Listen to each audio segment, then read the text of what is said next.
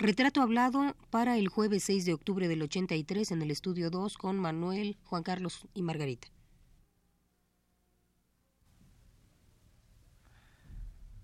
Radio UNAM presenta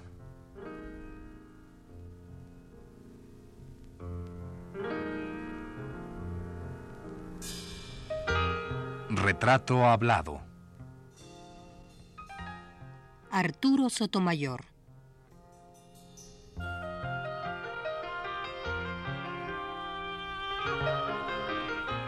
Un reportaje a cargo de Elvira García.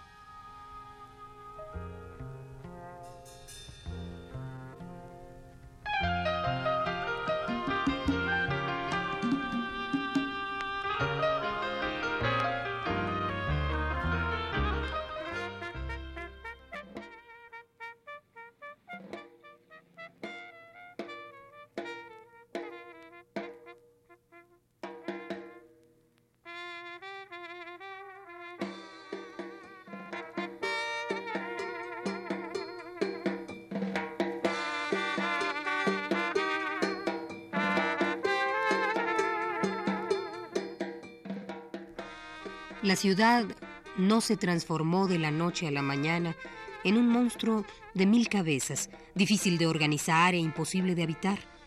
En realidad fue un largo proceso histórico, político y social. Sin embargo, sus habitantes viven el desmesurado crecimiento como un hecho fortuito, como una maldición y como un castigo por los placeres que les brinda el Distrito Federal.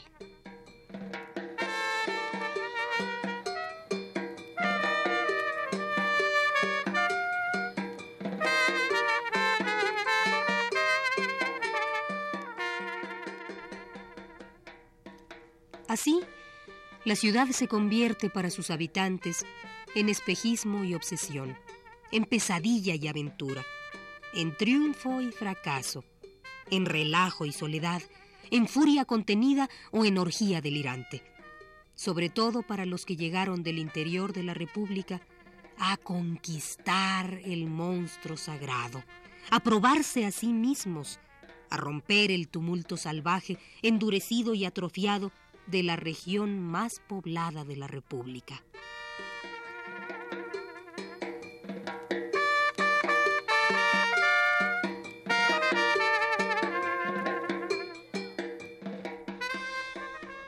En la ciudad viven los que vienen con la ansiedad, el anhelo, la obsesión de leer todos los libros, de conocer a toda la gente, de tener todas las experiencias posibles, de comer y beber todo lo mejor que se pueda.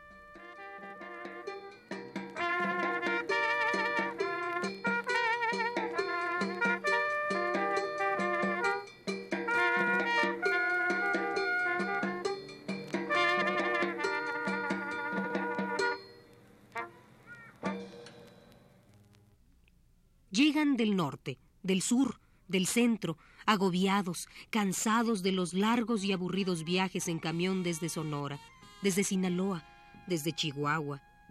Vienen con la idea de participar del desarrollo si son obreros y campesinos, de tener educación si son estudiantes, de hacer carrera artística si quieren ser pintores, actores o actrices, de militar en las filas del partido si están obsesionados por el poder, o bien trabajar y luchar por el socialismo en los grupúsculos de izquierda o en los partidos militantes.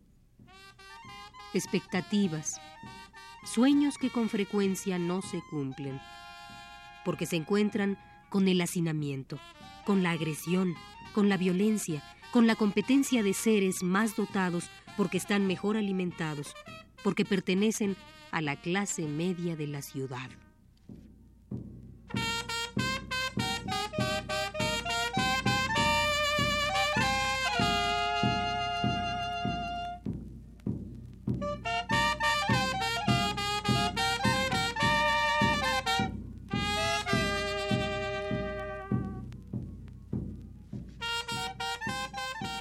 Todo esto dice el sociólogo Gabriel Careaga en su ensayo Maldita ciudad, el cual forma parte de un libro de preparación cuyo título es La ciudad enmascarada, un diagnóstico sociológico.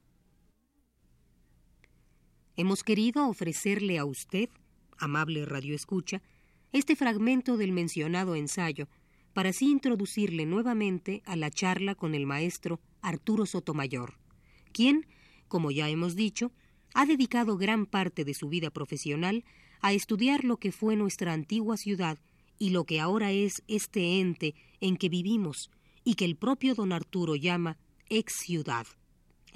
Vayamos pues a escucharle.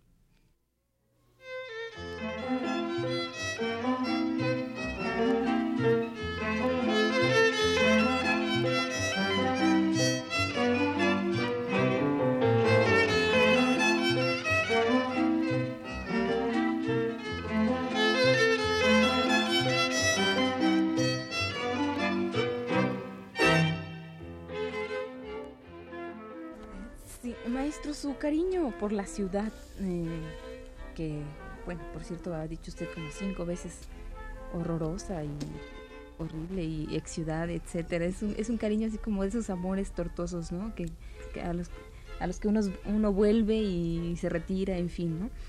Pero su cariño por la ciudad se da o crece a partir de comparaciones con otras urbes? No. El amor que le tengo a esta ciudad es de esos amores que literariamente podrían calificarse como de únicos y definitivos. Y además, en calidad de perfecto amante, no debemos ignorar los defectos del ser amado, sino comprenderlos y tratar de modificarlos. Adjetivarla de monstruosa no es más que una definición de la realidad. Decir que es una ex ciudad, sí, porque se han perdido las condiciones de buen urbanismo que permiten a los seres humanos habitar higiénica y productivamente. Desde ese punto de vista es con que mis calificativos son monstruosa, deformada, desordenada, desorganizada, etc. Pero eso no borra absolutamente la grandeza que es el origen de esta ciudad, por una parte.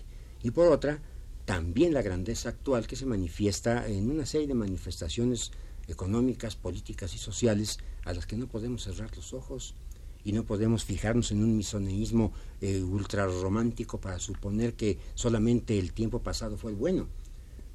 Fue bello para cada quien, pero el tiempo actual, el tiempo que se va viviendo, si uno sabe encontrar de lo que tiene de positivo y de grato, es tan bello como el pasado. Y si hay en la época colonial un palacio como el de los marqueses de Jaral de Berrio en Madero 17, o una capilla como la del Posito, ahora tenemos, por ejemplo, edificios como el de Seguros Monterrey, modernísimo, extraordinario, muy bien hecho, y tenemos templos como el del Altillo, también muy moderno, o la de la Medalla Milagrosa en Ixcateopan y Bonampak y Matías Romero. De suerte que hay grandezas y grandezas. Y recordando una frase de mi inolvidable maestro, don Erasmo Castellanos V, que afirmaba que la obra maestra es igual a la obra maestra desde el punto de vista estético, puedo decir que tan obra maestra es la capilla del Posito como la capilla del Altillo. Todo en su época ubicada. naturalmente. Nosotros no vivimos en el pasado, vivimos en el momento actual, pero no debemos ignorar el pasado porque justamente uno de los elementos formativos de la identidad nacional y de la cultura nacional es el conocimiento del pasado, el saber dónde está lo grande de ese pasado, en conocer los errores cometidos también y, por supuesto, en tratar de que en nuestro, ámbito de actividad podamos fundar lo positivo que hagamos hoy en lo positivo de una grandeza del pasado que no por pasada ha sido perdida.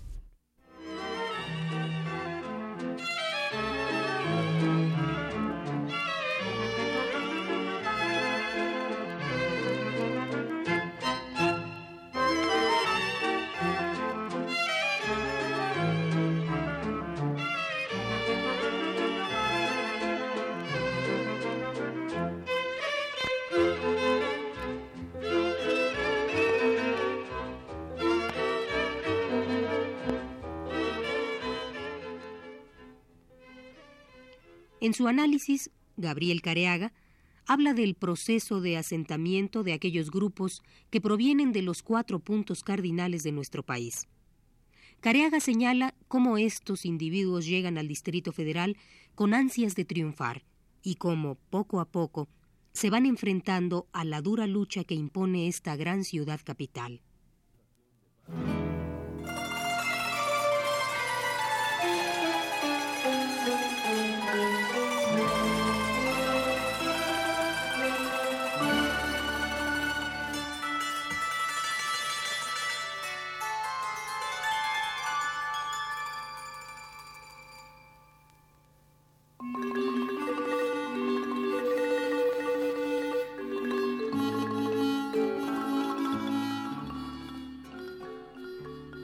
Careaga indica, pero la realidad es otra. La realidad es una ciudad en donde la cultura urbana es para unos cuantos, donde unos pocos leen libros, ven cine inteligente y sofisticado, van al teatro serio y reflexivo, tienen acceso a los conciertos, tienen cuenta bancaria y posibilidades de viajar, de comer en buenos restaurantes, de vivir en colinas tranquilas y pacíficas, rodeadas de jardines, de fuentes y calles iluminadas, donde unos pocos tienen acceso a la mejor medicina, a la mejor educación, a la mejor cultura. Esos son, en suma, los que tienen identidad.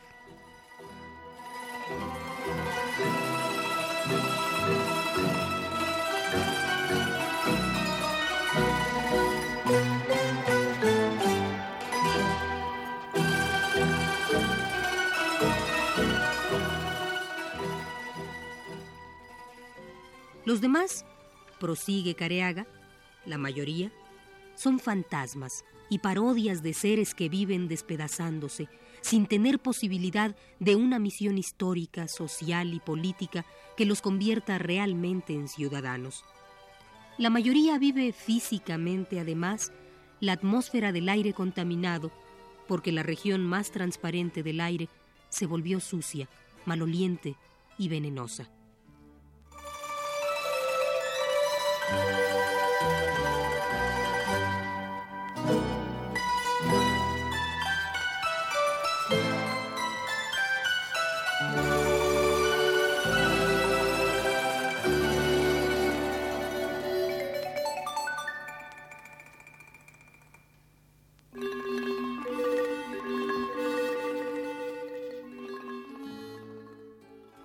Muy interesante esta afirmación, maestro, porque bueno, en lo que usted decía, hay que conocer el pasado y también los errores, la grandeza y los errores del pasado, porque muchas veces si nos ponemos a ver la historia de la Ciudad de México, la traza de la historia de, de, la misma ciudad, a veces está ha sido errada, en fin, ¿no? Y eso lo hemos heredado de alguna manera, es un error que hemos venido heredando y que no se ha podido modificar. Pero también es importante saber que en este momento eh, no se están eh, haciendo puras obras de destrucción, obras de, que, de antiestéticas, en fin, porque muchas veces nosotros tendemos a, hablar de nuestra ciudad como monstruosa o como horrorosa sin, sin darnos cuenta de lo que usted dice, de que hay obras arquitectónicas, de, de, buenos o nuevos arquitectos que están pensando en la estética, en la nueva estética de una ciudad, tal vez. El nuevo urbanismo, el nuevo diseño urbano, la nueva manera de vivir. Yo creo que en este aspecto es muy conveniente tomar conciencia del momento en que se vive. Eso es fundamental. Eh, sí es verdad que la gran ciudad de México, que ahora según la ley, tal vez disparatadamente, es todo el Distrito Federal, pues eh, es una masa promiscua, falta de la armonía y de la unidad que la caracterizó. Una de las eh, notas distintivas del buen urbanismo es la armonía arquitectónica. Eh, podríamos citar como ejemplo París. Donde quiera que uno se sitúe frente a la Magdalena o en la calle, la calle Real, la, Rue Royal, eh, o en la Castiglione, o donde quiera que o en la portalada de Rivoli, estamos viendo armonía. Hay homogeneidad. En cambio, aquí esa homogeneidad sí ha sido maltratada incluso se ha perdido en lo que es la ciudad antigua. Pero creo que también a las nuevas promociones de arquitectos urbanistas, de diseñadores de paisaje urbano, de entidades que económicamente pueden realizar grandes obras, ya sean públicas o privadas, puede darse esa armonía que le restituya a esta ciudad la grandeza que es propia de lo armónico, no la grandeza que se deriva del tamaño, porque entonces ya estamos ante un monstruo, no ante un desarrollo orgánico. Espero pues que desde este punto de vista, en un futuro inmediato, como está demostrándose ya con la actividad de los arquitectos paisajistas, de los diseñadores urbanos, de los arquitectos que están tratando de dignificar no solamente el paisaje urbano, sino el propio estilo de vida de la ciudad y de otras ciudades, de esos frutos y volvamos a esa armonía que hizo que los viajeros que visitaban México en el siglo XIX se asombraran ante la magnificencia de esta ciudad. A propósito de ello, conviene señalar una vez más que el adjetivo ciudad de palacios, no ciudad de los palacios, esa fue una revistita teatral que hizo Roberto Soto. No, la ciudad de palacios fue el nombre que le puso un viajero inglés llamado Charles Joseph Lathrop en un libro que publicó con el título en inglés The Rambler in Mexico. Fue él, no Humboldt. Entonces, eh, palacios pueden ser no nada más los eh, inscritos en una época determinada y en un lugar concreto. Palacio puede ser la edificación admirable de un edificio muy moderno, el que ustedes gusten escoger. Palacio es no solamente el de los condes de San Mateo de Valparaíso o el de los condes de Santiago de Calimaya, sino Palacio también es una casa que está en la esquina de Isabel Católica y Mesones, se entra por Católica, me parece que es el 80, cuya construcción es palacial. Suerte que la condición de palacio no se confina a la magnificencia del edificio y al gasto hecho en él, sino a su estilo, a su presencia. Eso es para mí un palacio.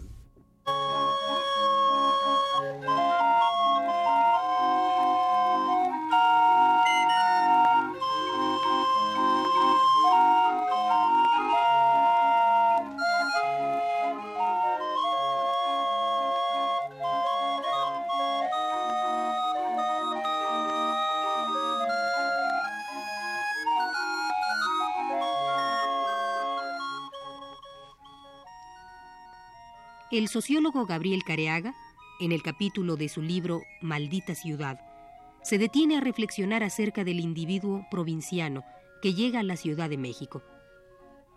Careaga dice,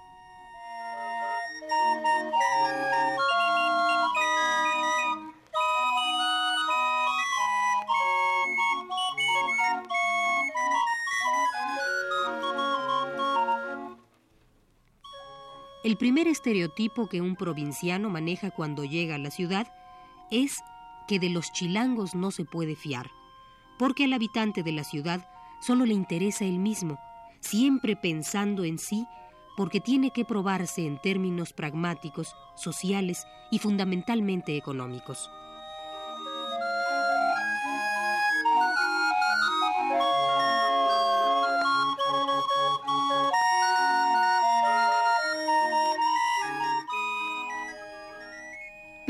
Provinciano, dice Careaga, también se quiere probar.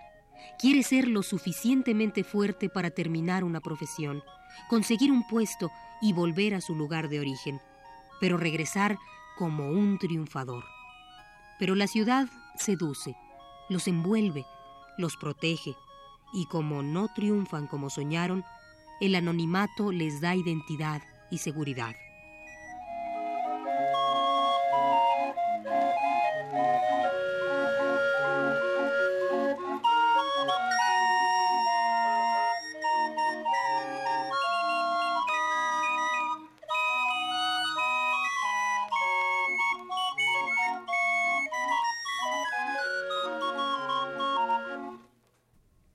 Hasta aquí el ensayo de Gabriel Careaga acerca de la ciudad y sus habitantes y vayamos a escuchar a don Arturo Sotomayor, quien ha escrito a lo largo de su vida más de una treintena de libros, doce de ellos dedicados a la Ciudad de México.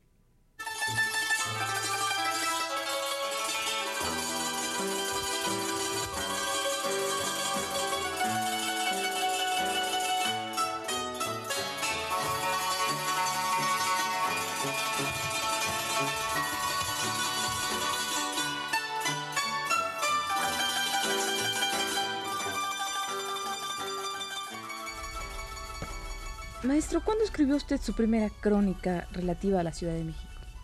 ¿Y cómo se llamaba? Uh, allá hace sus centurias. Eh, esto eh, aparece por primera vez en un cuento que escribí, no, no cuento, una crónica que escribí que se llama El Callejón de las Damas, que aparece en un libro mío publicado en 1948 por Manuel Porrúa, que en paz descanse, fue mi primer editor, y en el que hago la descripción de el segundo callejón de Dolores, el que va de la calle Dolores a la de López. Ahí, ahí comencé, y ahí fue donde me di cuenta, sí tomé conciencia de que mi temática debería estar integrada por cuanto se refiere a la vida urbanística, social y humana de la Ciudad de México.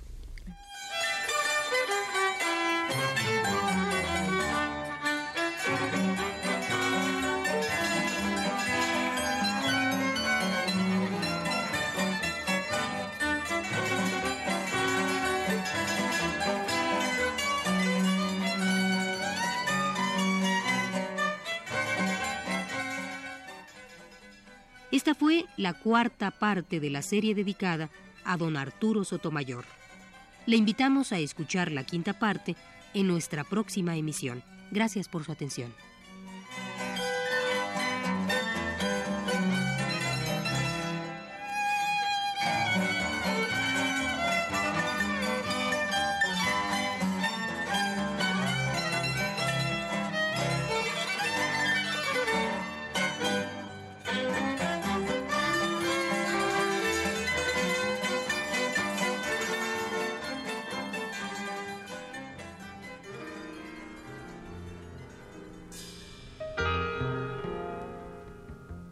Radio UNAM presentó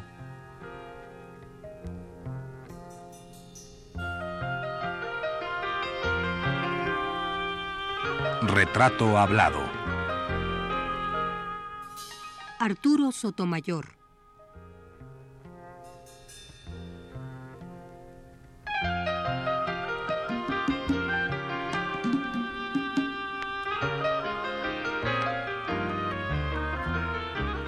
A cargo de Elvira García. Realización técnica de Abelardo Aguirre y Manuel Estrada. En la voz de Margarita Castillo. Fue una producción de Radio UNAM realizada por Juan Carlos Tejeda.